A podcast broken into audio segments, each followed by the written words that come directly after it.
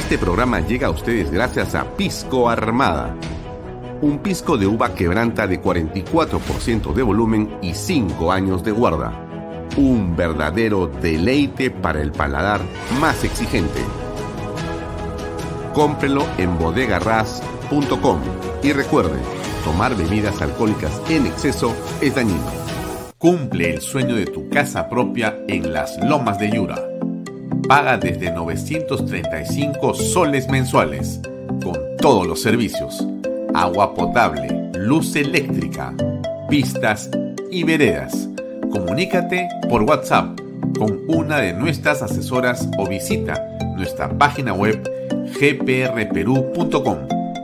Tu familia e inversión cómodas y seguras en las lomas de Yura.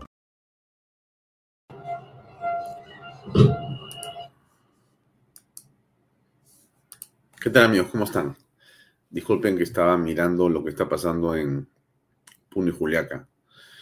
Buenas tardes, gracias por acompañarnos. Mi nombre es Alfonso Vallarrera y esto es Vaya Talks por Canal, el canal del Bicentenario. Muy buenas tardes. Como todos los días estamos con ustedes desde las seis y media de la tarde hasta las ocho de la noche. Hoy tendremos como invitado para tocar varios temas, pero sobre todo este, con Lucas Gersi. Vamos a hablar sobre si los terroristas que se supone han sido rehabilitados en una prisión después de purgar condena pueden ser elegidos por el voto popular alcaldes, gobernadores, regidores, eh, si pueden ser elegidos congresistas de la República o si pueden ser presidentes o vicepresidentes de la República en fórmulas presidenciales y ser electos como tales. Este es un tema a discusión que el Tribunal Constitucional ha votado en favor hace unas semanas y Lucas Gersi lo ha traído al presente junto con otras preocupaciones.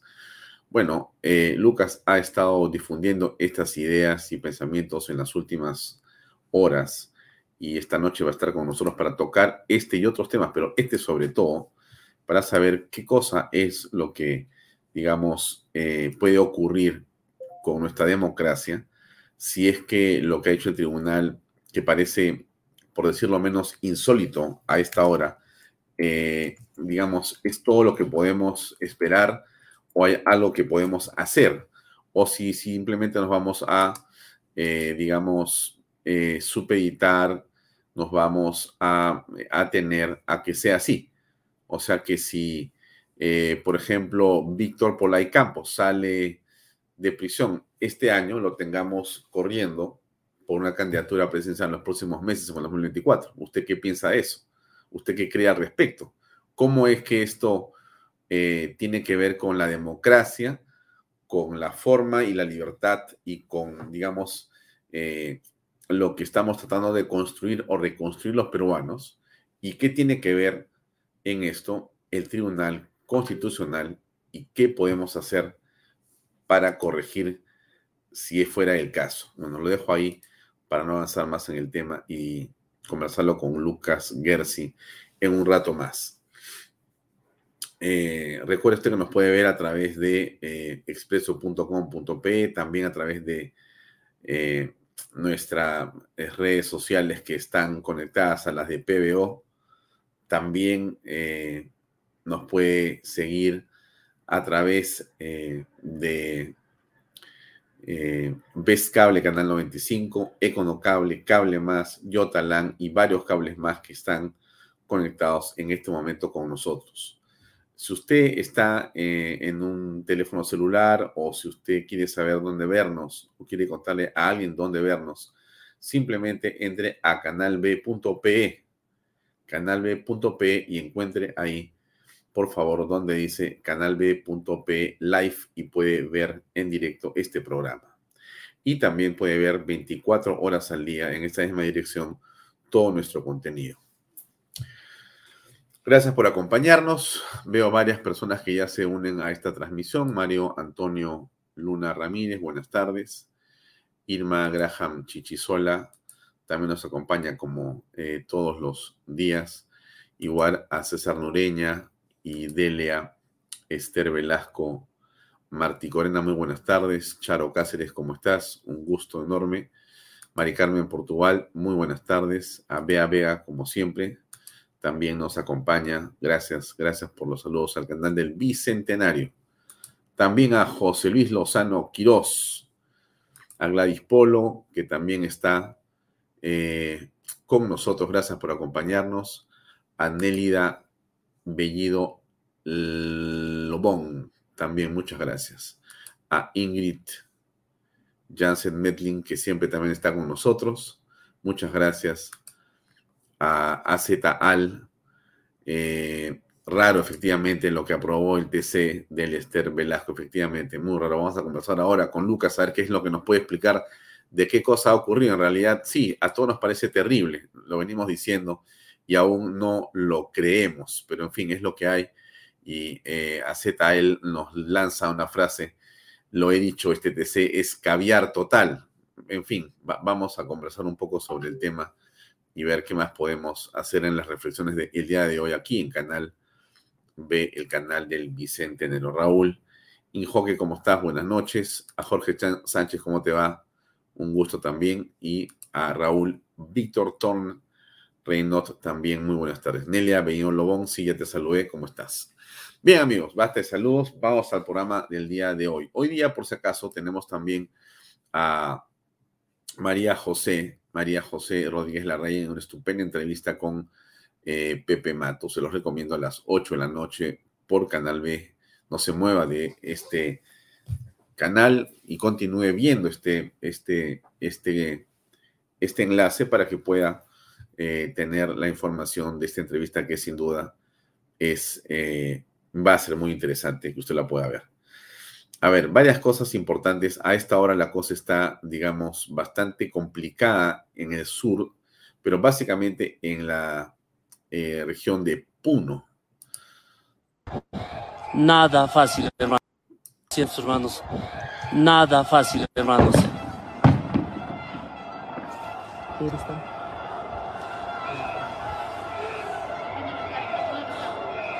Así es amigos, es el panorama que se vive en lo que es en Juliaca.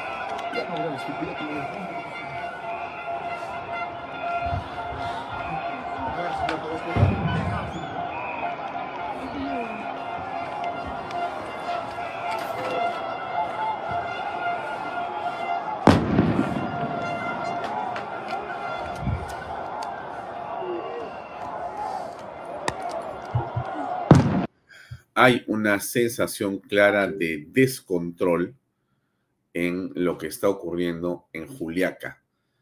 A pesar del pedido de la Fuerza Armada y la Policía Nacional para que las personas no eh, avancen sobre el aeropuerto de Juliaca y tomando todas las previsiones del caso, ha sido imposible evitar los choques entre la policía, la Fuerza Armada y eh, las eh, cientos de personas que como usted ve en esa imagen, pero hay miles de imágenes a esta hora en las redes sociales, han intentado y finalmente han tomado el aeropuerto de Juliaca y lamentablemente han ocurrido eh, una serie de pérdidas fatales. entendemos a esta hora que eh, hay por lo menos 10 fallecidos.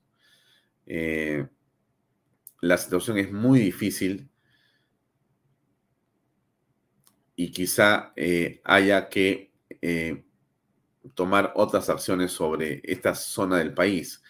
la situación, insisto, es en extremo grave y acá hay algunas imágenes de cómo han llegado los heridos a los diversos nosocomios de la zona.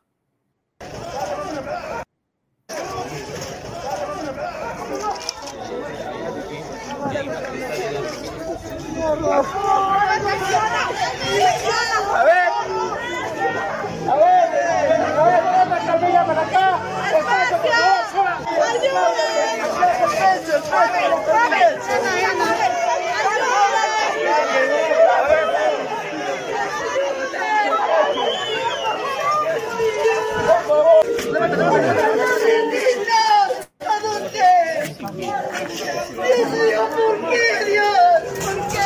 Muy bien, es el fallecido, es un jovencito de 21 años de edad, Nelson Uber Vilca Condori, de 21 años de edad.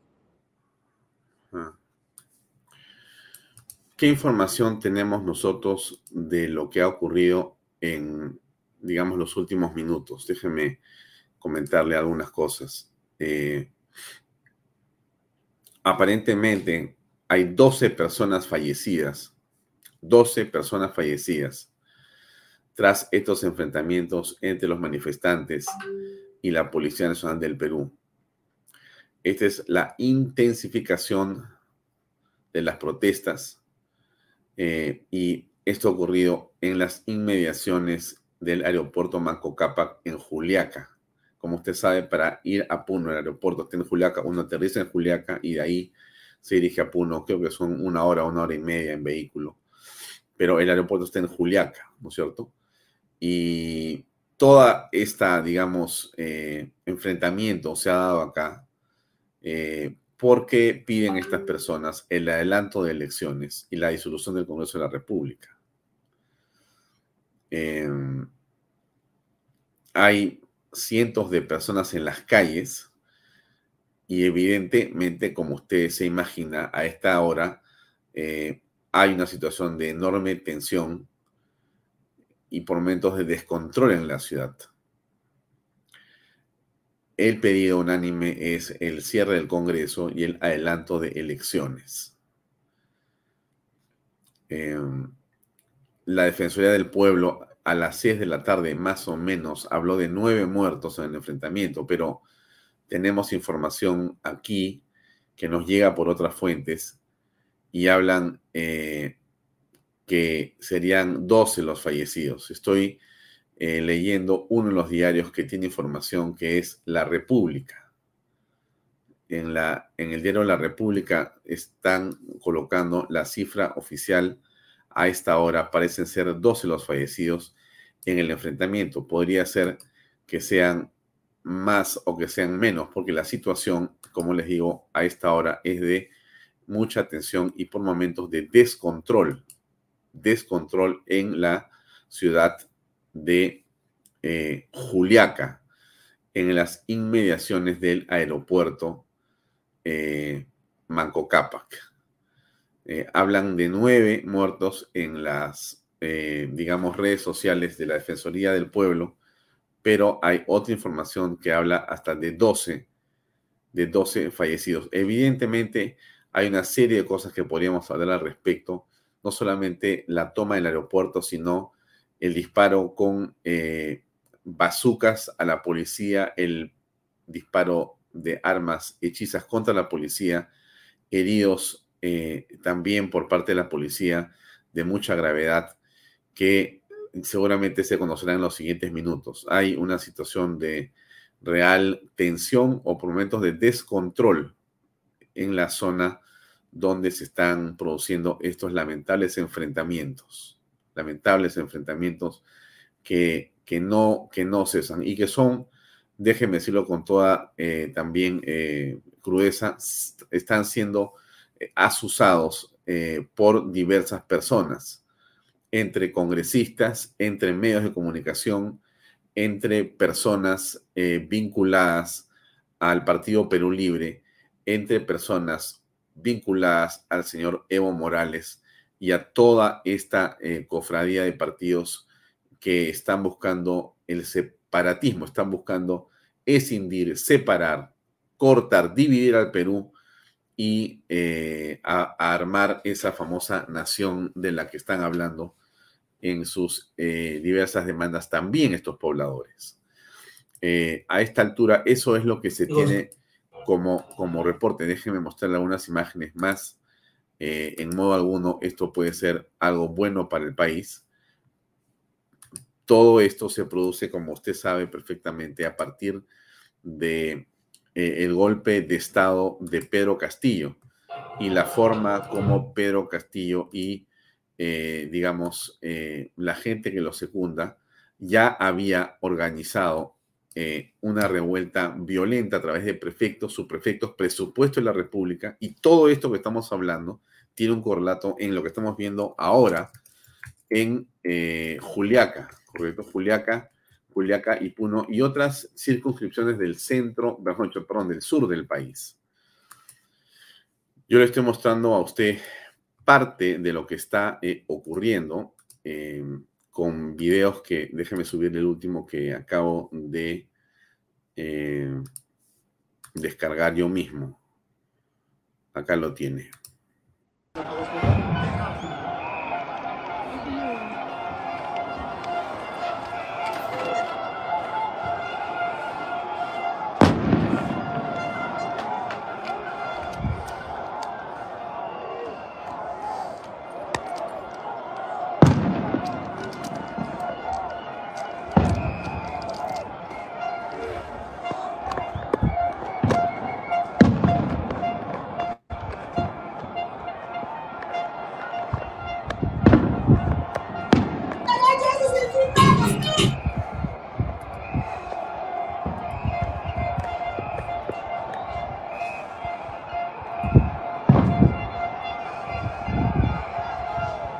Ese es el panorama, amigos, nuestros hermanos.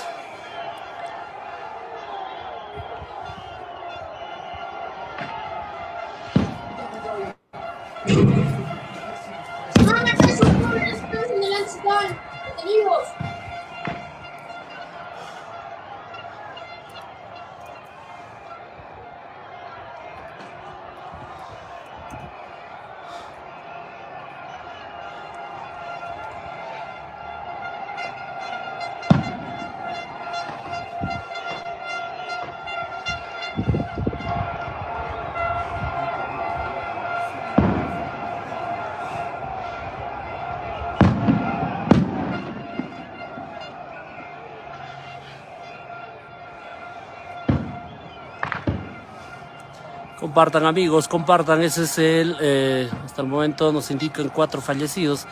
Bueno, sí, nuestros hermanos ahí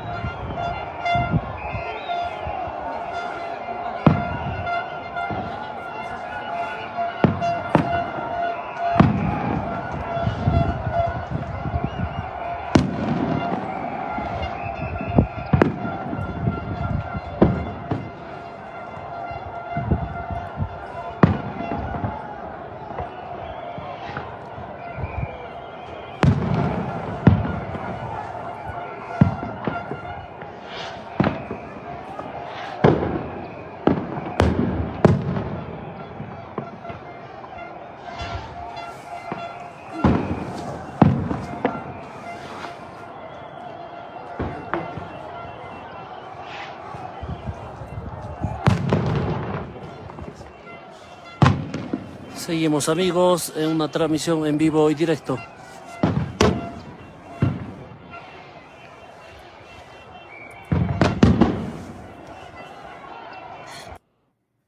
Esto ha venido ocurriendo hoy día, desde el mediodía, y se han producido, a saber, hasta esta hora, 12 eh, fallecidos. El Ministerio perdón, la Defensoría del Pueblo habla de nueve fallecidos en un comunicado de las 5 ah, y 52 minutos de hoy, de la tarde. Eh, pero la eh, República pone en su eh, primera página en este momento 12 fallecidos y cerca de 40 heridos. Esta es una imagen. No hagan eso, jóvenes. Ustedes en delante estaban detenidos. Están disparando. Ustedes hace unos instantes estaban detenidos. Disparando esta suerte de morteros Por contra la favor, policía. jóvenes, no sean así, no hagan cosas, por favor, piensen. Mira, mira, cerca, puto, mira, ¿sí Mira, estos infiltrados son del policía. Estos de este lado. Estos infiltrados habían sido como detenidos, mira. Se están protegiendo mucho, se están hinchando.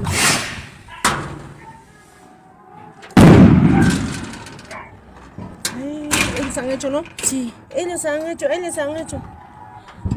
Ustedes han hecho eso, jóvenes. ¿Por qué hacen eso para la policía? ¿Por qué hacen? Ellos han hecho esos infiltrados, mira. Sal, sal, sal. Ellos han hecho, mira, ellos no, eso pasa.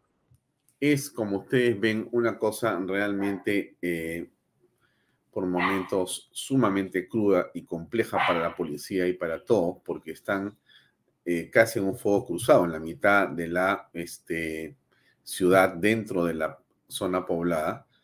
Están eh, los fascinerosos disparando contra la policía, la policía tratando de poner orden en el medio de la población.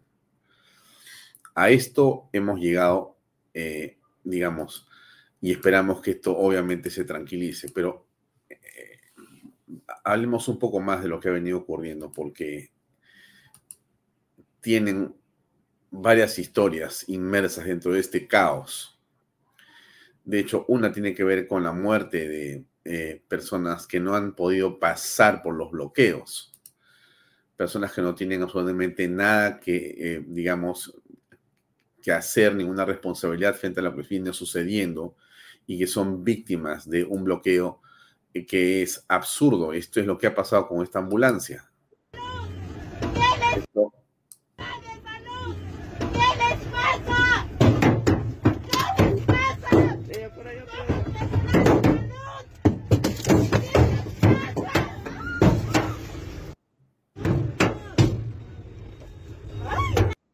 Es una ambulancia con heridos que es apedreada por las manifestantes que no tienen ningún sentido hacerlo con una ambulancia con personas heridas adentro que iban de urgencia.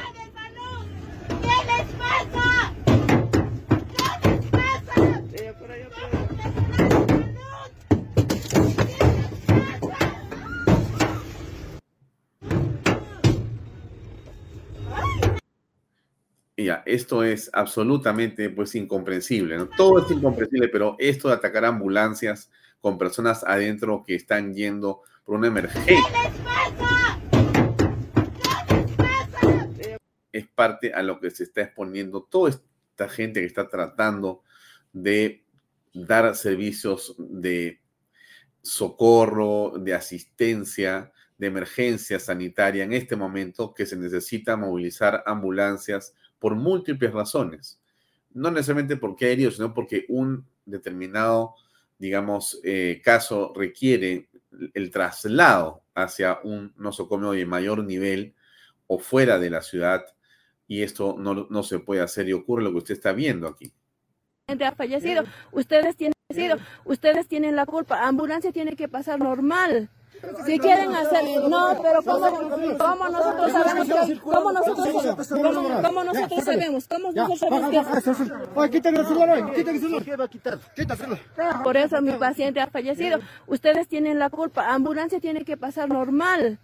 Si quieren hacer, no, pero ¿cómo, cómo nosotros sabemos que, cómo nosotros, cómo, cómo nosotros sabemos, cómo nosotros sabemos que, Oye, quítale el celular, quítale el celular. ¿Qué va a quitar? Quítaselo. Por eso mi paciente ha fallecido. Ustedes tienen la culpa. Ambulancia tiene que pasar normal.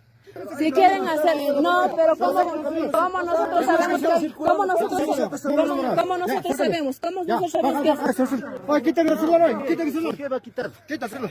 por eso mi paciente ha fallecido. Ustedes tienen la culpa. Ambulancia tiene que pasar normal. se dan cuenta, ¿no? Frente a que estamos aquí, es que hay un grupo de personas que considera que no deben de pasar. Y los heridos y las personas de urgencia están a merced del criterio de quien está cubriendo la vía o tapando la vía. Y no hay nada que hacer prácticamente, porque no puedes pasar. No puedes simplemente circular con tu herido, con tu enfermo. Y este debe morir. Es inconcebible no hay con quién hablar, porque usted se ha dado cuenta el nivel de conversación que tiene la enfermera o la asistenta o la persona encargada de ser una doctora seguramente, ¿no? Si quieren hacer, no, pero ¿cómo, cómo nosotros sabemos que, cómo nosotros, cómo, cómo nosotros sabemos, cómo nosotros sabemos. Quítale el celular. Quítale el celular, bájala, bájala. O sea, encima es una situación de absoluto eh, digamos, caos y anarquía en esa zona en este momento en el país. No se puede hacer nada, no se puede avanzar, no se puede retroceder, se está a merced de los fascinerosos que han decidido hacer y tomar la justicia del país por sus manos. En este momento, en esa parte del Perú, no hay Estado, no hay control, porque un grupo de personas han decidido arrogarse el poder. ¿Qué significa? En esta zona yo mando. Ya no manda la Fuerza Armada, la policía, o sea, el Estado, pero no, ya no manda acá, ahora mandamos nosotros. Nosotros decimos qué está bien, qué está mal, quién cruza, quién no cruza, quién pasa, quién no pasa y qué se va a hacer de aquí en adelante. Y eso es simplemente inaceptable. Obviamente tenemos que lamentar las muertes. Nadie puede estar contento por ni un solo herido. Pero esta circunstancia pone a estas personas fuera de la ley. Fuera de la ley. Y el Estado tiene la obligación de recuperar la nación y tiene la obligación de poner orden ahí donde se está en este momento eh, mancillando la legitimidad en el país. Muy complicada la hora. Les pongo a ver algún video que está circulando eh, y que hace un llamado a la paz para cambiar un poquito el tono de la información. Paz somos más. Saquear no es protestar. Quemar no es protestar. Amenazar no es protestar. Secuestrar no es protestar. Protestar es defender una idea, no destruir un país. Si piensas igual, comparte el hashtag por la paz somos más. Demostremos que los que queremos paz, siempre seremos más. Bueno, ese es el punto, pues, ¿no?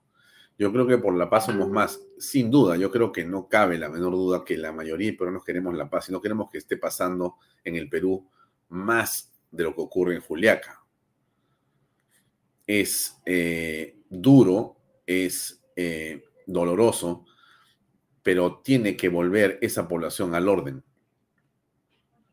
Y tiene la Fuerza Armada y la Policía Nacional del Perú a hacer el trabajo que la patria les ha encomendado. Ahí, lamentablemente, no hay mucho más que podamos eh, argumentar.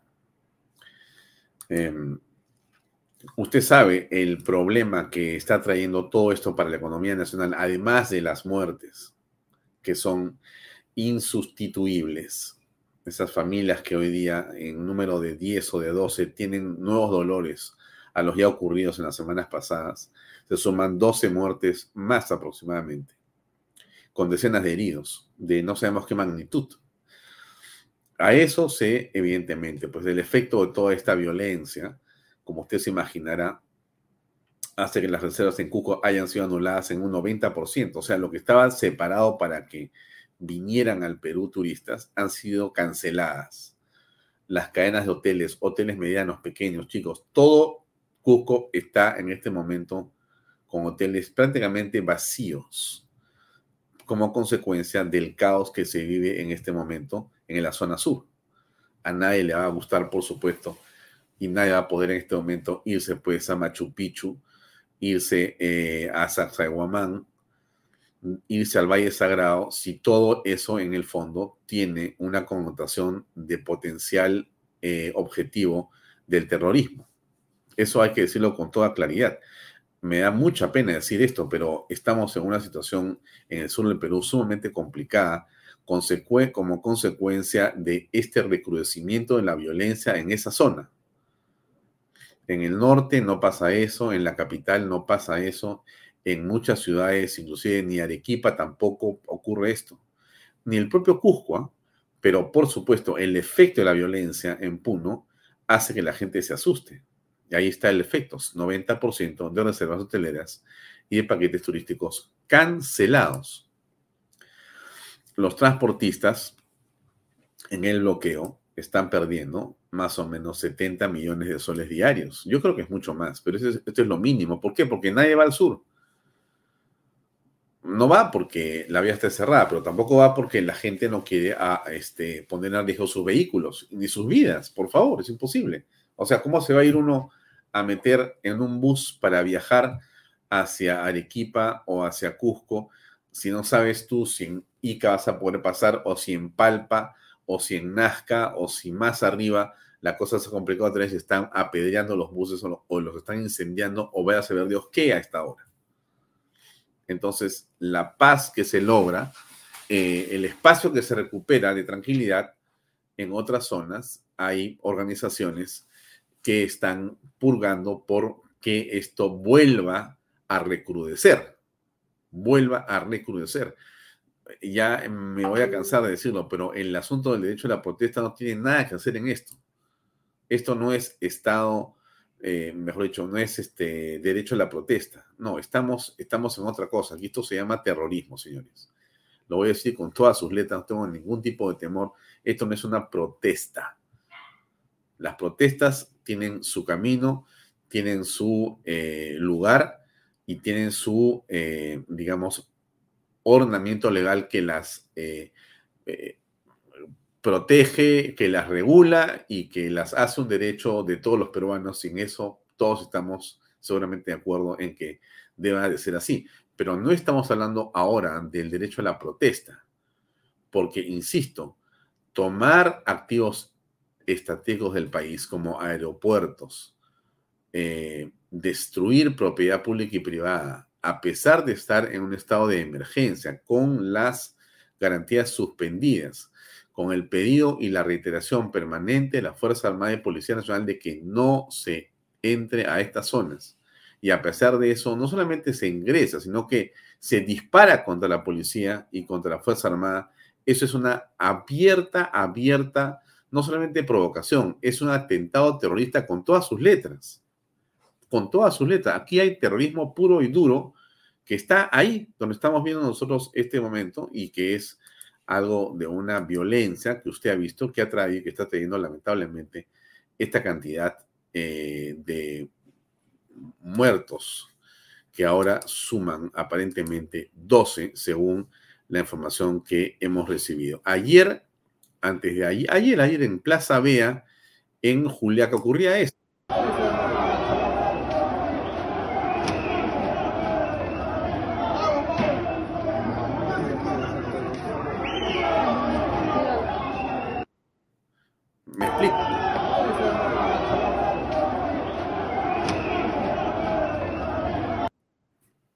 O sea, o sea, no estamos hablando de, otra vez, esto no es una reivindicación social. Por favor, no seamos ingenuos. O sea, este grupo de personas no está queriendo que le cambien un artículo de la Constitución, ni siquiera quieren una nueva Constitución, ni siquiera quieren una asamblea constituyente. Lo que están buscando ellos es entrar para robar. En el camino, robar, incendiar, eh, crear un caos y anarquía porque en ese mundo anárquico eh, vive y se desarrolla el terrorismo. Aquí estamos frente a una escalada mayor que no tiene nada que ver con la Asamblea Constituyente, ni con el cambio de constitución, ni con las nuevas elecciones. Eso es un pretexto absoluto. Aquí existen financiamiento de países foráneos como Bolivia, como eh, el grupo eh, de países que se forman en esta cofradía comunista para capturar el poder y que eso tiene que ver fundamentalmente con un deseo de generar violencia por violencia. No hay aquí ninguna reivindicación de carácter político. Esto es básicamente terrorismo. Y eso es lo que tenemos que visualizar, reconocer y llamarlo por su nombre. No existe aquí una reivindicación, existe acá un atentado terrorista permanente contra todas estas personas, contra todos estos bienes públicos y privados, contra la Fuerza Armada, en un abierto desafío del Estado de Derecho y de la ley en el Perú. Y eso, estimados amigos, no se debe permitir. La Fuerza Armada va a tener que continuar haciendo uso de eh, lo que le manda la Constitución.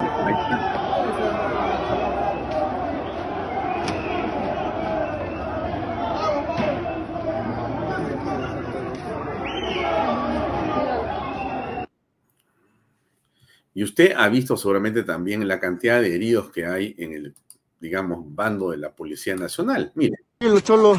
Tramador, tramador, tramador, tramador. Quiero loco, que te loco, que te loco. Tramador, por favor. Ya, ya.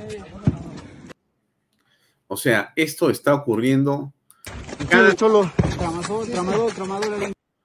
Cada minuto está ocurriendo eh, una herida o un policía herido. Lamentablemente, como decimos desde el principio, ahora tenemos 12 eh, muertos más, por lo menos. No estoy seguro si serán solamente 12 a estas alturas. De repente, además, Dios no quiera, pero es lo que está, eh, digamos, siendo noticia en este momento.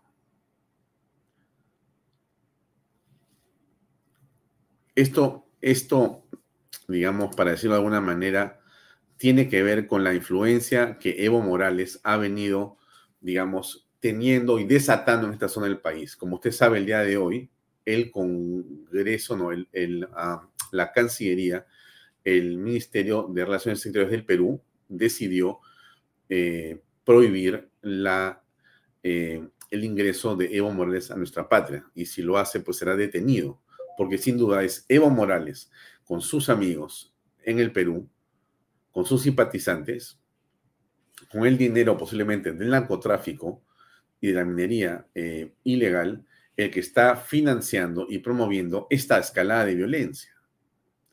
Esto no es de el sentimiento de la mayoría de peruanos, de ninguna manera. Esto es básicamente una estrategia subversiva que, que está en la cabeza de Evo Morales con acuerdo de Pedro Castillo y con acuerdo de los dirigentes del partido y de los partidos que han secundado a Pedro Castillo.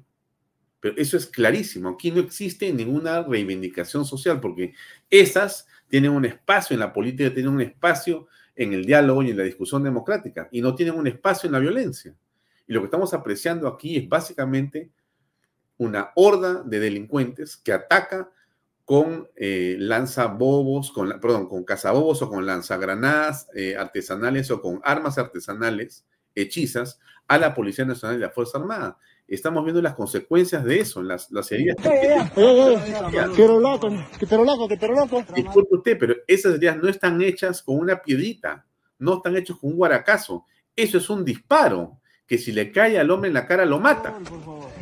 Absolutamente, le ha volado casi media pierna, media entrepierna.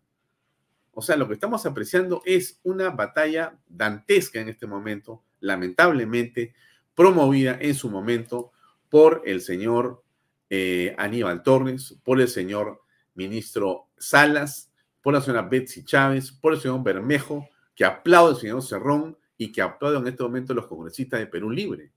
O sea, aquí existe una cofradía de la violencia que está enquistada actualmente en los poderes públicos todavía, que está haciendo política del terror porque definen estas posiciones.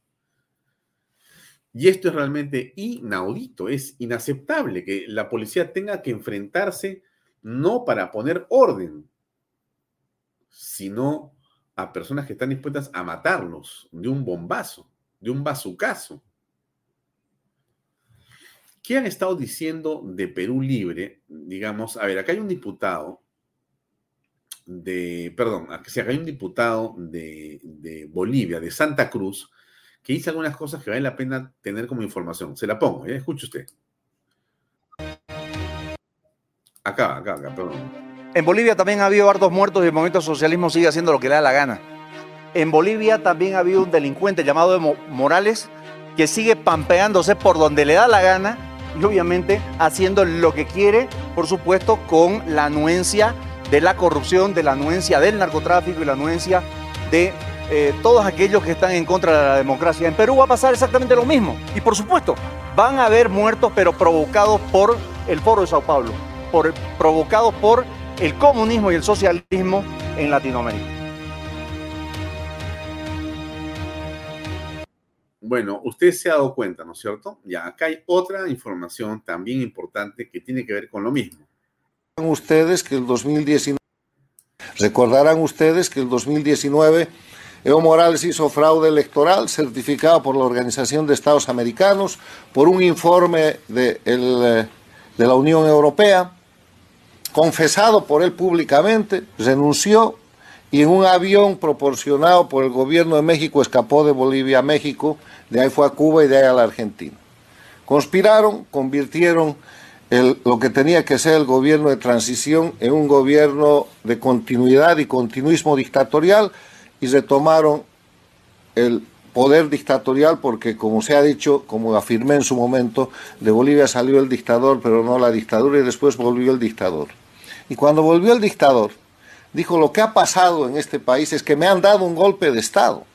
Y lo que al principio parecía una broma de mal gusto, un acto delirante del principal dirigente de los productores de coca y de cocaína, que es Evo Morales, terminó por imponerse como una narrativa oficial, porque habiendo retomado el poder en Bolivia, manipularon los órganos judiciales, abrieron causas por el tema de un golpe de Estado, y han encarcelado a la expresidenta transitoria y a cerca de 20 ciudadanos bolivianos por lo único que no han hecho, por algo que no ha existido, que es el golpe de Estado que Evo Morales ha presentado como narrativa, cosa que obviamente no es su idea, pero que es la creación del sistema del castrochavismo dirigido por el G2 cubano, que además acompaña eso internacionalmente, porque esta misma gente que estamos viendo hoy día, López Obrador desde México, Alberto Fernández desde Argentina. Eh, Petro es nuevo, pero el resto de los corifeos del socialismo del siglo XXI han certificado que eso fue un golpe de Estado e impuesto esa, impuesta esa narrativa, hoy día ustedes pueden encontrar las redes sociales tapadas de un golpe de Estado que nunca existió, con gente condenada en violación de sus derechos humanos a 10 años de cárcel y más, repitiendo el modelo de lo que se hace en Cuba con los manifestantes pacíficos del 21 de julio del año pasado, lo que se hace en Nicaragua con los presos políticos de Ortega y lo que se hace en Venezuela con los presos y torturados de Maduro.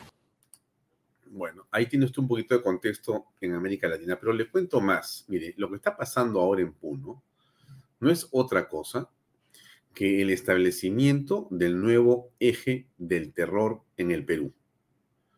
O sea, Juliaca es ya el centro del terrorismo en el país.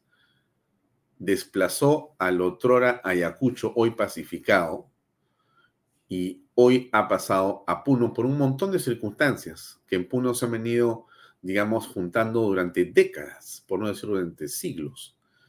Pero sí, porque si usted conoce Puno y usted conoce Juliaca, usted sabrá que es una de las circunscripciones en el país donde la informalidad es casi absoluta. Realmente hay pocas cosas en porcentajes realmente sumamente pequeños eh, de actividades que tienen que ver con algún tipo de modelo o proceso formal. En realidad casi todo es eh, a la de Dios. Ahí no existe autoridad, no existe imperio de la ley, no existe sino simplemente una forma de derecho, de propiedad, de posesión, de eh, administración de la justicia y demás que eh, funciona perfectamente pero al margen de la ley positiva, al margen de, digamos, el ordenamiento legal que nosotros conocemos normalmente. No hay policía que la pueda hacer cumplir, no existe una Fuerza Armada que la pueda hacer cumplir. Eso es Puno y Juliaca, eso es, es la verdad de la milanesa. O sea, Aquí no estamos diciendo que Cusco es, que perdón, que, Juliaca es más o menos, no. Juliaca es en realidad eh, una circunscripción absolutamente compleja y complicada. ¿Por qué se ha convertido en eso? No sé, quizá porque está, digamos, en una zona alejada del centro de la capital, quizá porque tiene un contacto mayor con Bolivia, quizá eh, porque no se han hecho las inversiones públicas adecuadas para dotar de mejor educación y servicios públicos a toda esa población enorme de puneños.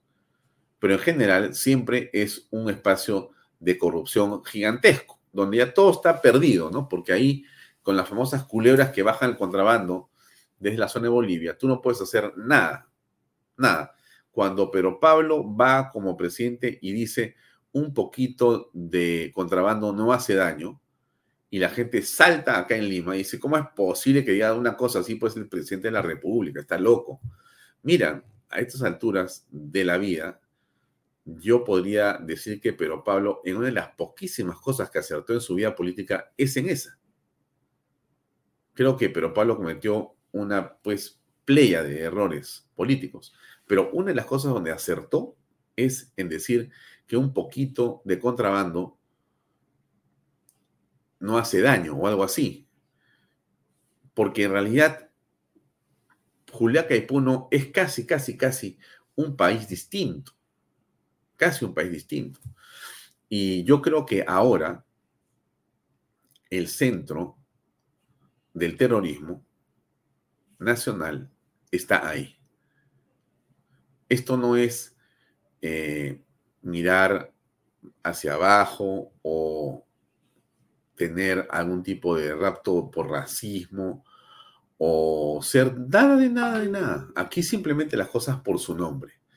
¿Dónde se están enfrentando a los representantes del Estado de Derecho y de la nación peruana con palos, piedras, lanzacohetes, eh, armas hechizas eh, y dónde quieren matar a las personas que quieren defender el Estado de Derecho. En Puno, mire usted, este es el comunicado, déjeme compartirlo, que acaba de publicar, eh, lo tengo aquí, este es, es un comunicado penoso, pero es el comunicado al fin y al cabo. Es un comunicado oficial 08, Ministerio de Salud, de la Direza de Puno, Red de Salud San Román, relación de heridos y fallecidos que ingresaron al hospital Carlos Monge Medrano hasta las cinco y media de la tarde, hace más o menos una hora y 40 minutos. Usted tiene los heridos que son 38, entre 46, 22, 19, 31, 22.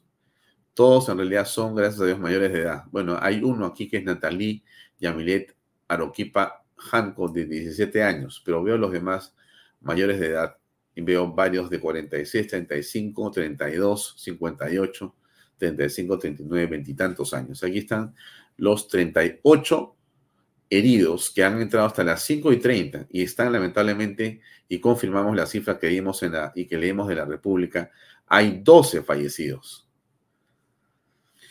Está Rolando Cayo Zacacá, de 22 años, Edgar Jorge Huaranca Choquehuanca, de 22 años, Reinaldo Yaquita Cruz, de 19 años, Marco Antonio Samillán Sanga, 31 años, médico interno. Yamilet Aroquipa Janco, de 17 años. Eh, Cristian Mamani Janco, de 22 años. Marco Antonio Samillán Zanca, 31 años. NN, aproximadamente 50 años. NN, de 75 años. NN, de 30 años. Nelson Uber Pilco Condori, 21 años. Y Gabriel Omar López Armanqui, 35 años. Bien. Esto es lo que tenemos de información eh, lamentable, lamentable realmente, muy, pero muy triste el día de hoy, lunes 9. Estas personas no debieron fallecer, estas personas no debieron morir. Esto es muy triste para el país en este momento, se los digo de todo corazón, me parece que estamos en una situación sumamente delicada esto merece acciones de algún otro tipo, pero lo que ha ocurrido no es bueno para el país, en absoluto. No se puede, eh, digamos, sino sentir eh, primero las condolencias y, el pésame a las familias, muy al margen de quienes sean los responsables, estimados amigos. Muy al margen de quienes sean los responsables. Lo que sentimos en este momento es pesar por la muerte de 12 eh, personas que van a solamente eh, entristecer muchísimo esos hogares el día de hoy. Pero eh, habrá que ver las circunstancias y esperamos que las investigaciones lo arrojen así. Miren, por eso es que la entrevista con Lucas Gersi tiene hoy tanta actualidad, ¿no es cierto? Eh, yo les hablaba de el tema de los bloqueos. Eh, ayer, solamente ayer, se perdieron 38 vuelos que llegan a Juliaca. Hoy ese aeropuerto está cerrado y estará cerrado creemos que por varios días más, pero fíjese usted la pérdida de dinero y la pérdida económica que además se suma a todo el dolor que tenemos hoy por esas muertes de estas 12 personas y estos 40 heridos. El caos en la ciudad es absoluto y además tenemos las pérdidas económicas que van a repercutir en toda la sociedad de esa zona del país. Como ustedes han visto, les he mostrado el apedreamiento de la ambulancia no tiene, eh, eh, eh, digamos, ninguna justificación.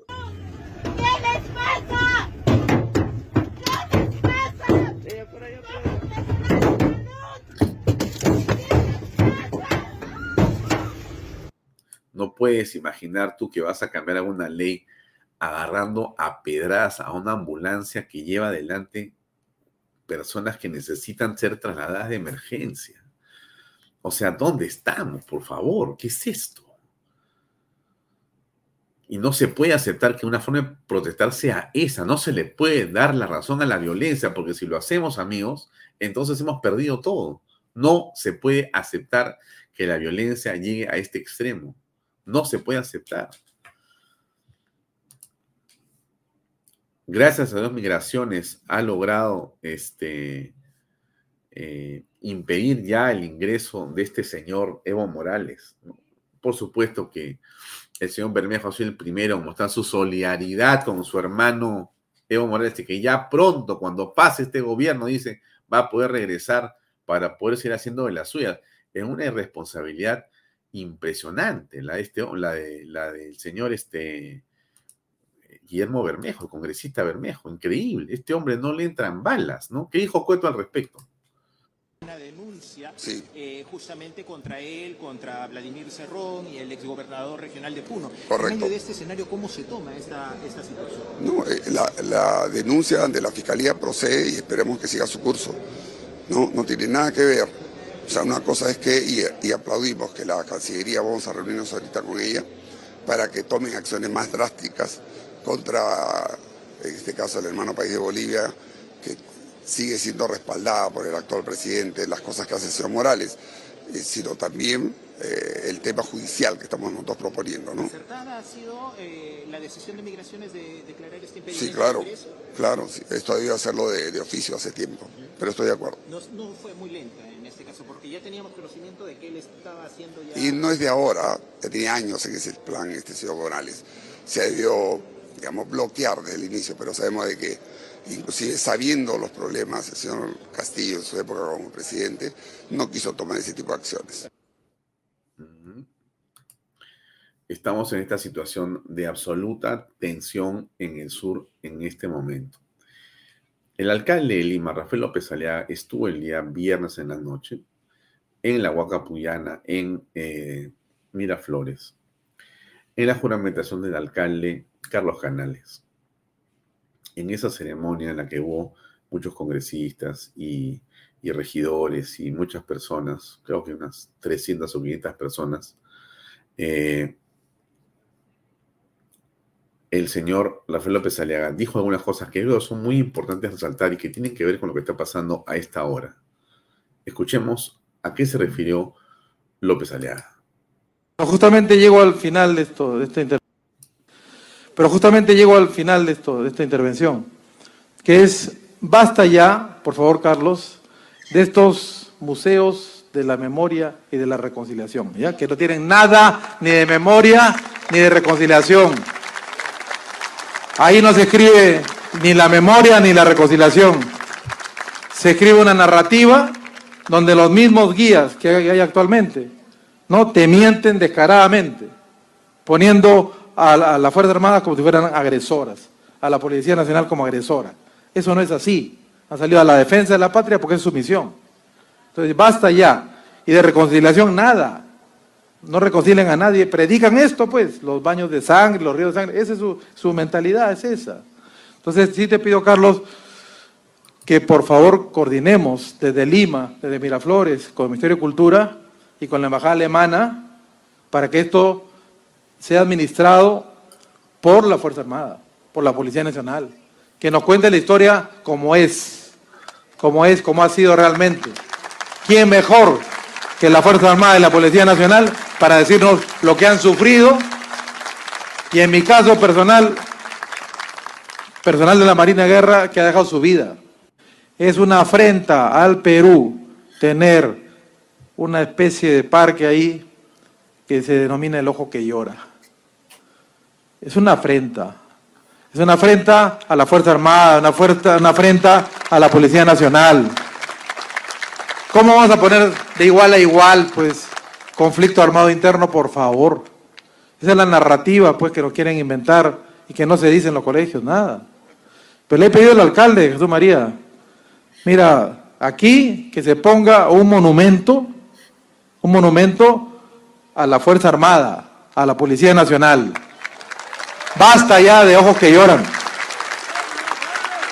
Aquí hemos tenido un grupo terrorista que ha asesinado a policías y a Fuerza Armada y a civiles. Eso es lo que ha pasado.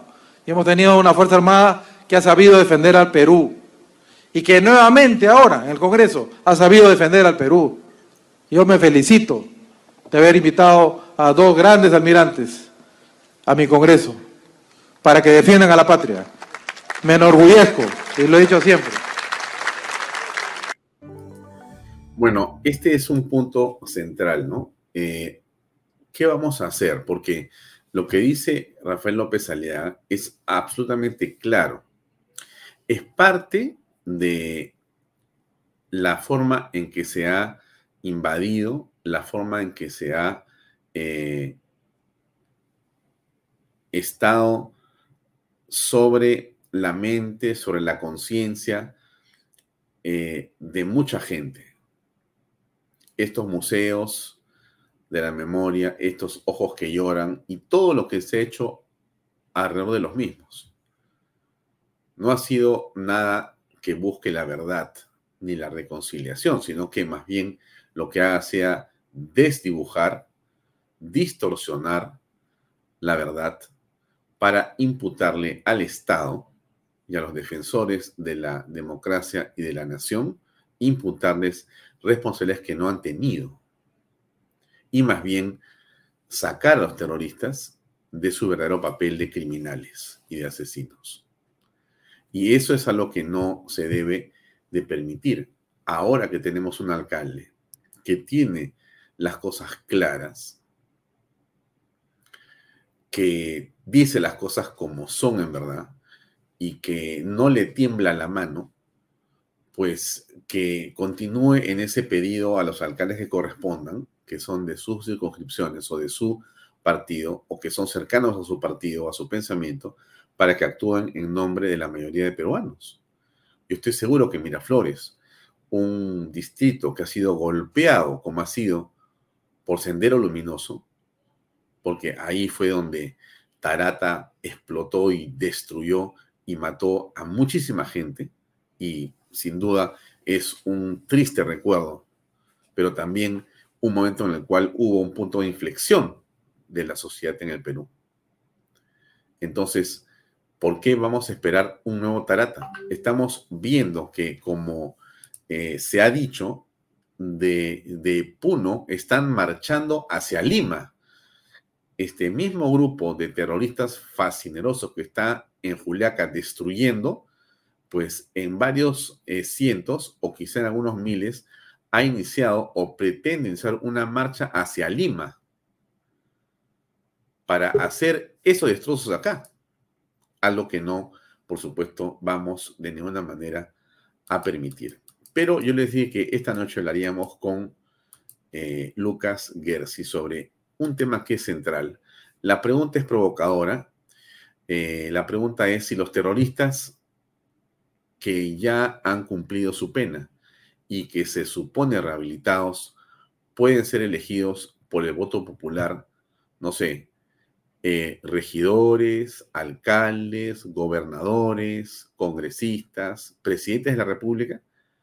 ¿Eso se puede hacer en este momento? O sea, si hubieran elecciones el día de hoy, los terroristas podrían ser candidatos y podrían ser votados y elegidos si eh, liberamos a uno de los terroristas más sanguinarios que está ahí, que se llama, no sé, ¿cuál, cuál de ellos está actualmente preso y que va a salir? Creo que es, me voy a acordar el nombre. ¿Qué pasaría? Bueno, entonces de esto vamos a hablar con nuestro invitado que ya está acá con nosotros, que es Lucas Gersi. Lucas, ¿cómo estás? Buenas noches. Hola Alfonso, ¿cómo estás? Buenas noches. Siempre muy contento poder verte. Feliz año nuevo y un saludo a toda la gente que nos escucha. Eh, Lucas, has destapado algo que aparentemente estaba, eh, digamos, pasando y que no habíamos reparado. En realidad, no sé cómo lo viste, pero lo has traído a la luz. Esto que ocurrió en los primeros días, creo que de diciembre, antes del golpe de Pedro Castillo. Pero es de enorme gravedad. ¿Puedes contarnos cuál fue tu hallazgo? ¿Qué implica el mismo? ¿Cómo no? A ver, yo tengo por costumbre siempre leer todas las sentencias que publica el Tribunal Constitucional. Gasto horas haciendo eso, pero es parte de mi deber, digamos, como abogado para estar actualizado, ¿no? Entonces, mientras yo revisaba las sentencias del Tribunal Constitucional, encuentro esta sentencia que realmente me produce una gran indignación. Porque en esta sentencia el Tribunal Constitucional prácticamente dice tres cosas. En primer lugar, dice que los, las personas condenadas por delitos de terrorismo, excarceladas, tienen un derecho a postular como candidatos en elecciones regionales, municipales y nacionales. Es decir, el señor Víctor Polay, que está próximo a cumplir con su sentencia, el que fue líder del MRTA, él podría perfectamente postular para ser congresista, para ser alcalde, inclusive para ser presidente de la República. Ese es el punto uno. El punto dos es que el Tribunal Constitucional dijo también que era inconstitucional restringir que un eh, excarcelado del delito de terrorismo pueda trabajar en el Estado. Es decir, las personas eh, condenadas por delitos de terrorismo tienen el derecho a trabajar como asesores en el Congreso, en municipalidades, en ministerios. Y finalmente lo que dijo el Tribunal Constitucional es que las personas condenadas por terrorismo tienen el derecho a formar partidos políticos. Esta sentencia es algo nefasto en realidad, es algo increíble, porque el Tribunal Constitucional en un montón de casos, y un saludo a toda la gente que manda los mensajes, en un montón de casos el Tribunal Constitucional había dicho que era constitucional restringir los derechos de los terroristas escarcelados para defender, digamos, el Estado de Derecho, la estabilidad democrática.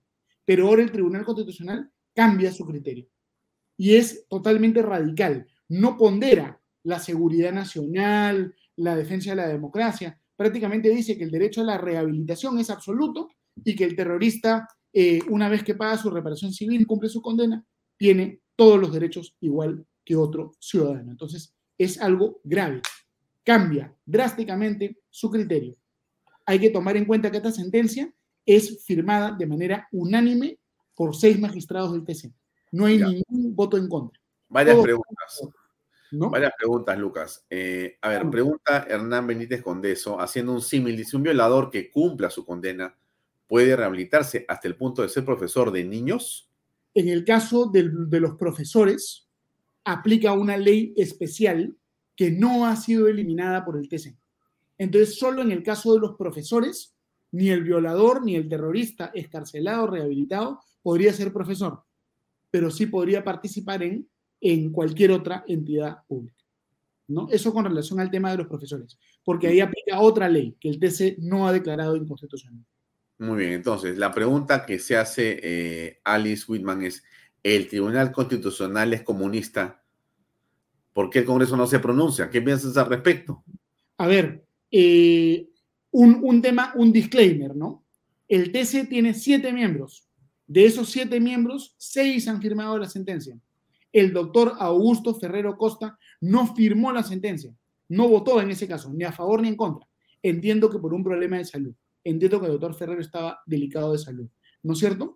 ¿Por qué no se pronuncia el Congreso? ¿Qué es lo que ha pasado acá? Yo no sé exactamente qué es lo que ha pasado, pero la impresión que me da es que los magistrados del TC lamentablemente están pagando algún tipo de favor. Ellos han sido electos con los votos de Perú Libre y pareciera que esta es una sentencia hecha para aplacar o para favorecer a ciertos intereses en el Congreso. De lo contrario, no se explica una sentencia tan mal argumentada, tan inverosímil y tan inconsistente con la jurisprudencia previa. Porque el TC normalmente lo que hace es seguir su jurisprudencia. En este caso, años de jurisprudencia, el TC la elimina, la olvida en un plumazo y emite esta sentencia, la verdad, muy mal motivada. Y todos los peruanos nos merecemos una explicación, como mínimo. Ahora, Lucas, ¿cuál es el camino? Porque la realidad es que a una sentencia del TC, un pronunciamiento como ese, no tiene apelación. No. Entonces, ¿qué podemos hacer los ciudadanos? Nada. El TC es la eh, instancia más alta del sistema jurídico. No se puede apelar, no se puede anular. Ya es una sentencia firme. Lo que sí se puede hacer es que el TC ha eliminado ciertas restricciones, el Congreso las puede volver a poner. Entonces nosotros podríamos exigir a los congresistas que antes de que se lleven a cabo las elecciones reintroduzca las restricciones a los eh, terroristas escarcelados y veremos si es que el Tribunal Constitucional se atreve a volverlas a sacar. En realidad, aquí lo que el Tribunal Constitucional, yo pienso que han querido hacer, es un submarino. Cuando el TC aprueba unas sentencias polémicas, usualmente llama a una conferencia de prensa, informa a la opinión pública. Aquí no han informado a nadie. Han publicado una sentencia de, con un tema muy polémico cuando todo el Perú estaba distraído por la vacancia, por la disolución del Congreso, por la crisis política, y pasó totalmente desapercibido. Es decir, han querido engañar, distraer un poco a la opinión pública, ¿no? Con un fallo de este tipo publicado en este momento. Ahora, te podrían decir, eh, Lucas, y a todos los peruanos, que un terrorista se puede rehabilitar y que si ya cumplió su condena, ¿correcto? si ya cumplió la condena, que es lo que dice la ley, podría perfectamente eh, hacer válido su derecho, porque la pena era la restricción de la libertad, pero inclusive tan así es que el terrorista puede votar desde la cárcel, ¿no es cierto? Correcto. Entonces, ¿por qué si puede votar no pueden votar por él? Eso te podrían decir. Correcto, ese es un argumento que se puede mencionar, ¿no es cierto? Y es verdad que en la Constitución se establece la rehabilitación como el fin de la pena, ¿no es cierto? La rehabilitación es un principio constitucional, pero hay otros principios constitucionales también en juego. Entonces, si nosotros tenemos que evaluar si es constitucional o no restringir los derechos de los, las personas condenadas por terrorismo y escarceladas, tenemos que analizar, ¿no es cierto?, si es que la seguridad nacional lo justifica o no, si es que la preservación de la democracia lo justifica o no. Lo que el Tribunal Constitucional no puede hacer es tomar una posición simplista y decir que para los escarcelados en caso de terrorismo hay el derecho a la rehabilitación absoluta, que es lo que ellos han hecho. No han ponderado nada, no han matizado nada, se han olvidado de su jurisprudencia previa y han dicho rehabilitación absoluta. Eso es irregular. Va en contra de toda la jurisprudencia anterior. Extremadamente inverosímil. Y la verdad que a mí me llena esto de perplejidad, porque este era un tribunal constitucional que estaba emitiendo buenas sentencias, estaba teniendo un trabajo, yo creo, importante, y de pronto viene esto. Y la única explicación que se me ocurre es que se trata en realidad de alguna componenda política. Además, la persona que ha participado en una organización terrorista no es igual a un delincuente, digamos, común. Es diferente el grado de fanatismo, el trabajo político, ¿no es cierto? Entonces, creo que es una sentencia poco feliz. Alfonso. Mm. Bueno, pero alguien te puede decir, eh, estoy, estoy de acuerdo con tu, preocupación, creo que es la de todos y por eso te había llamado esta noche y te agradezco por estar con nosotros acá para mm. conversar, pero del punto de vista de los derechos de las personas, insisto que te pueden argumentar o pueden argumentar en el sentido de que, oye, eh, la pena es eh, lo que el Código Penal establece para como sanción. No hay más sanción que esa pena. Entonces, ¿por qué habría de recortarme derechos? Y en todo caso, la pregunta sería, ¿y si me he rehabilitado, Lucas, como terrorista? Lo que ocurre, Alfonso, es que rehabilitación en el derecho penal peruano no hace alusión a un análisis de si la persona se ha arrepentido o no, sino que quién es el rehabilitado en el Perú. Para ser rehabilitado, lo único que tienes que hacer es culminar tu condena, pagar tu reparación civil y ya vas a estar rehabilitado. Entonces, de repente hay una persona, ¿no es cierto?, que de verdad reflexiona, ¿no es cierto? De verdad cambia, ¿no es cierto? De repente sí es un rehabilitado, pero de repente hay otra persona que es un fanático irredimido y que sale el último día de la cárcel gritando, vive el pensamiento Gonzalo. Esos dos, para el derecho penal peruano, van a hacer lo mismo y los dos van a poder postular. De repente lo lógico sería que se haga una evaluación, un examen, un procedimiento, pero no, lo que dice el TC es todos los terroristas escarcelados tienen todos los derechos. ¿no? Y eso creo que es una decisión poco ponderada. Ahora, y, y no solamente poco ponderada, sino poco transparente, porque no nos han informado.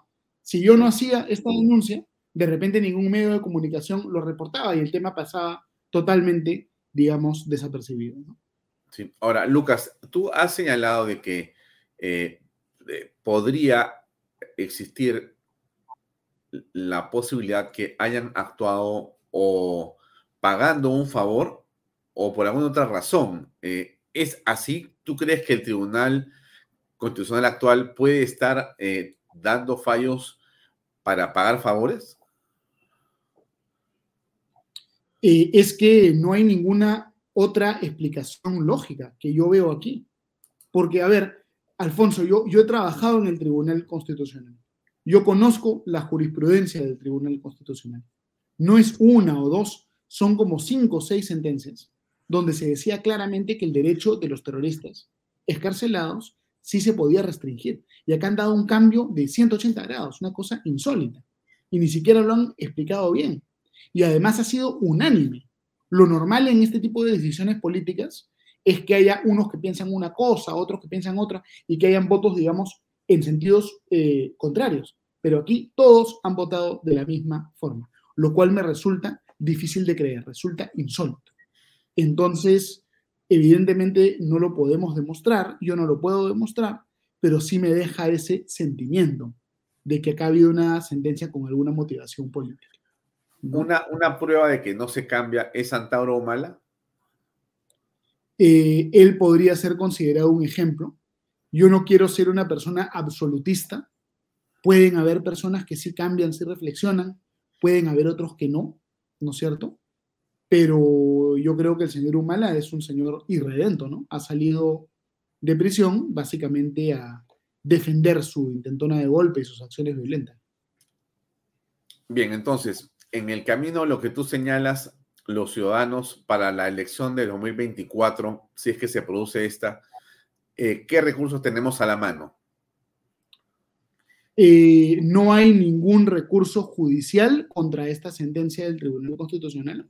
Lo único que se puede pedir es que el tribunal, es que el Congreso reinstale las restricciones que fueron eliminadas por el Tribunal Constitucional. Pero si las reinstala, alguien puede decir que es inconstitucional, porque el TC ya falló al respecto. Entonces. El TC tendría que ratificarse en su sentencia, ¿no? Y eso podría tomar tiempo y no sabemos si es que se ratificarían en esa sentencia. ¿no? O sea, si no existe, o sea, esa es, esa es toda la discusión que hay. Ya no hay nada que hacer con respecto al tema. ¿Así estamos de mal? Eh, la sentencia del TC es firme, Alfonso. Digamos, nunca el TC ha eliminado o ha declarado la No, pero no es así, pero no, no se apela a eso a, no sé, algún otro tribunal, no hay otra instancia, no existe nada, ahí termina, pero tantas cosas que te se ha dicho al final, si iban a la Corte Interamericana, regresaban, el TC decía, bueno, ahí no más queda, ¿o no? Bueno, la, la Corte Interamericana de Derechos Humanos eh, es una corte que existe para cautelar los derechos de los individuos frente a los estados, ¿no? pero aquí yo creo que ya es, es, digamos, desde el punto de vista de derechos humanos, es difícil que la Corte Interamericana de Derechos Humanos ordene al TC revocar este criterio, ¿no es cierto? Porque uno no tiene un derecho humano a que otro no postule. Eso ya es muy indirecto. Entonces, a nivel de instancias internacionales, creo que ahí el caso no es fuerte, ¿no es cierto? Como, dicen nuestros amigos, la camarada Ocusi puede ser congresista perfectamente y ha sido terrorista exactamente. Claro, y el señor, por ejemplo, Cárdenas Schulte, ¿no es cierto?, que fue un vecino del MRTA, podría también ser congresista. El señor Polay Campos, que entiendo está próximo a ser escarcelado, podría también el, postular. Entonces, es una cosa que yo creo que no ha sido bien ponderada. Pareciera que hay algún acá, algún interés de por medio, porque eh, tomando en cuenta la situación que vive el país en este momento, una sentencia de este tipo, con estas características en este momento, es realmente algo insólito y que llena y que genera desconfianza frente a nuestras instituciones. ¿No es cierto? Como mínimo el TC ha debido en todo caso convocar a personas de conferencia de prensa, informar, y no lo han hecho, ¿no? Entonces yo sigo esperando la respuesta de los magistrados del TC, que justifiquen un poco el fallo que han emitido. Para ir cerrando, Lucas, eh, ¿en qué estado se encuentra tu eh, esfuerzo por el tema de la no a la constituyente, eh, eh, digamos, teniendo en cuenta que lo que ocurre en el país es esta, digamos, ola subversiva, tiene como demanda central el cambio de constitución y básicamente una asamblea constituyente. ¿Qué piensas al respecto? ¿En qué estado está tu trabajo? Bueno, digamos, la convicción que yo tengo a favor del Estado de Derecho es una convicción permanente y yo siempre voy a seguir recorriendo el país, formando, debatiendo, hablando del tema de la Constitución. Con relación al tema de las firmas, nosotros tenemos eh, una cantidad muy grande de firmas digitalizadas, listas para ser presentadas, y nosotros estamos evaluando en realidad si es que conviene o no presentarlas en este momento, ¿no? Porque la presentación de las firmas daría lugar a un debate en el Congreso y eso podría dar lugar inclusive a un referéndum sobre si se prohíbe la Asamblea Constituyente o no. Entonces estamos evaluando si es que conviene o no presentar las firmas en este momento, o si es que conviene de repente esperar a, que estemos más, cerca del procedimiento, del proceso electoral. Pero continuamos. Sobre el tema anterior, Vega, Vega pregunta eh, si no debemos exigir al TC que nos explique por qué esa decisión tan errónea, tan polémica. No se puede exigir por lo menos una explicación o sus fallos se publican y se acabó. Lo que se puede hacer, hay un plazo muy corto que ya está vencido ese plazo, pero lo que se puede hacer es presentar un escrito al TC pidiéndole al TC que argumente mejor o que explique por qué emitió la sentencia que emitió. Eso se podría hacer. El TC podría decidir no, no agregar nada y declarar ese escrito improcedente por extemporáneo, porque el plazo para plantear un escrito de ese tipo es de dos días y esta sentencia ya se publicó hace aproximadamente un mes, ¿no es cierto? Entonces, en realidad, eh, ya es muy, muy difícil eh, cuestionar esto formalmente. Lo que tenemos que hacer es demandar que el presidente del Tribunal Constitucional nos explique un poco por qué se decidió modificar la jurisprudencia existente sobre esta materia. Ahora, eh, ¿cómo ves tú esta ola de violencia que está ocurriendo en el sur del Perú? ¿Cuál es tu percepción del origen de la misma? ¿Y en qué va a acabar, según tú? Correcto. A ver, yo, yo creo, Alfonso, que cuando los peruanos mayoritariamente quieren protestar, se movilizan de manera masiva y se movilizan de manera pacífica. Cuando hay una protesta de la ciudadanía en general, la protesta siempre es una protesta de, de eh, empresarios, trabajadores, eh, amas de casa, gente común y corriente, menores de edad, gente mayor. Es decir, cuando el pueblo se moviliza, marchan todos y marchan de manera pacífica, porque el peruano común y corriente que se moviliza no es una persona que esté a favor de la violencia y tampoco es capaz de, llevar a cabo actos violentos. Lo que estamos viendo en el sur del Perú son grupos muy pequeños de personas que llevan a cabo con gran eficacia actos muy violentos. La gente común y corriente la gente que está trabajando, ahorrando, sacando adelante a su familia, no es capaz de incendiar una fábrica o de tomar un aeropuerto. Entonces lo que estamos viendo son actos de sabotaje, no actos de protesta, llevados a cabo por cuadros políticos paramilitares y no por peruanos comunes y corrientes. Entonces esta es una protesta organizada, armada, artificial, dirigida, probablemente desde Bolivia. No es una protesta legítima, son actos de sabotaje. ¿Cuál es tu opinión sobre lo eh, hecho por la Cancillería en el Perú que ha prohibido el ingreso de Evo Morales a nuestra patria? Es una decisión acertada y hay que felicitar y reconocer a la Superintendencia de Migraciones por esa decisión que tomó, ¿no? Este señor, eh, la verdad que ha intervenido de manera eh, flagrante en asuntos internos del Perú y siempre buscando la violencia y la confrontación en nuestro país.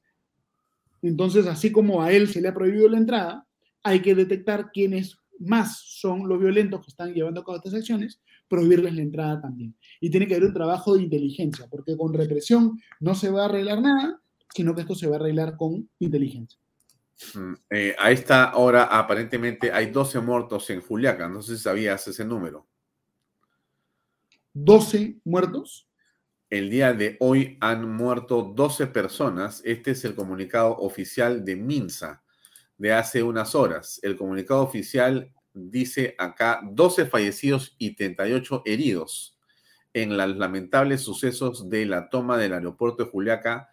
Este es el reporte de las 5 y media de la tarde. 12 fallecidos el día de hoy. ¿Qué piensas o qué opinas al respecto? Es una, una cosa trágica, terrible. No sabía que había una cantidad tan elevada de personas fallecidas el día de hoy. No conozco, Alfonso, los detalles, eh, las circunstancias en las cuales estas personas han fallecido, pero tiene que haber una investigación exhaustiva de esto y no hay que descartar también algún eh, eventual exceso de uso de fuerza por parte de la autoridad militar o policial. No, no, conocía que era una, una cosa trágica, ¿no? Sí, yo me desconecté eh, unas tres horas que estuve en una reunión. Cuando me senté a hacer el programa, comencé a leer y aparecieron los primeros cuatro que me parecieron un montón y después han sido seis, siete, nueve de repente y de repente fueron diez y ya el comunicado a las de doce oficialmente hasta las cinco y media de la tarde, son las siete y cincuenta y dos. En realidad esto puede subir, ojalá que, y Dios quiera que no haya más fallecidos el día de hoy, ni que no haya más fallecidos en general se está hablando de un grupo de gente que viene a Lima, eh, Lucas Gersi. Viene eh, un grupo de, no sé si son aymaras, pero vienen desde Puno, eh, no sé si es caminata o vehículos. Llegan acá o están en camino para acá varios miles. ¿Qué hay que hacer? ¿Qué piensas tú al respecto? Bueno, yo creo que este tipo de, operativos a veces son psicosociales que no se llegan a materializar, ¿no es cierto?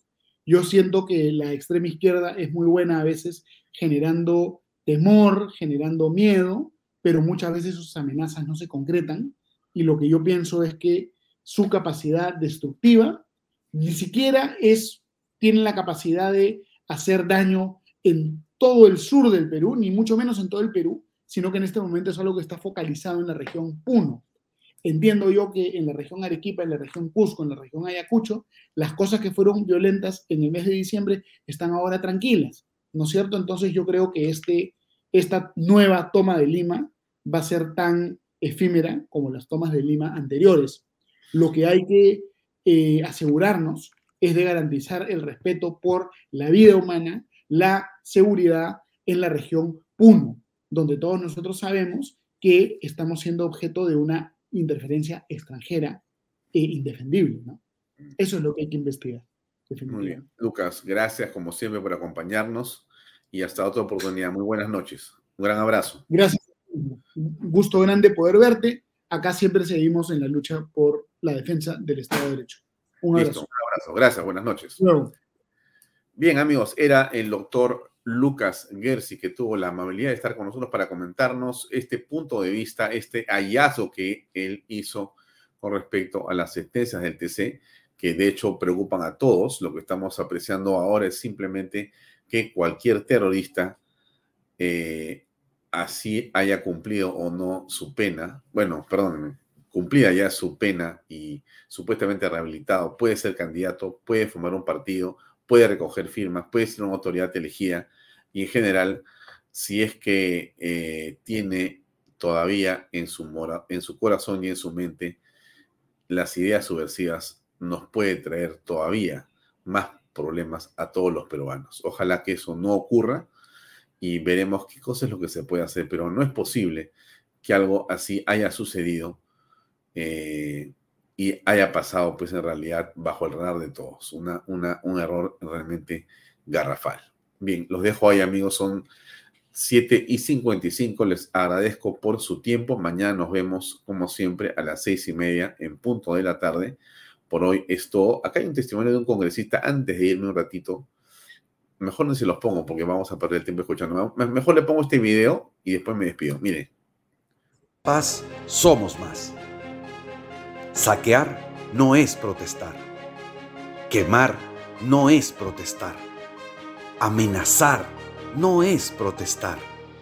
Secuestrar no es protestar. Protestar es defender una idea, no destruir un país. Si piensas igual, comparte el hashtag por la paz somos más. Demostremos que los que queremos paz, siempre seremos más. Bien, amigos, ahí está el hashtag. Ponga usted por donde pueda, por la paz somos más. De hecho, somos más a tener ánimo. Esperamos que las cosas mañana sean mejor. Hoy ha sido un día trágico para el país que esperamos, sinceramente, no se repita. Nuestras condolencias, nuestro pesar a las familias que han perdido a sus seres queridos el día de hoy. Esas 12 familias deben estar realmente consternadas y por lo menos de nuestra parte, nuestra solidaridad y nuestro pesar. Eso es todo, amigos. Nos vemos mañana a las seis y media en punto aquí en Canal B y en Vaya Talks, eh, un programa que siempre está a su disposición. Gracias y muy buenas noches. Permiso. Este programa llega a ustedes gracias a Pisco Armada. Un pisco de uva quebranta de 44% de volumen y 5 años de guarda. Un verdadero deleite para el paladar más exigente. Cómprelo en bodegarras.com y recuerde, tomar bebidas alcohólicas en exceso es dañino.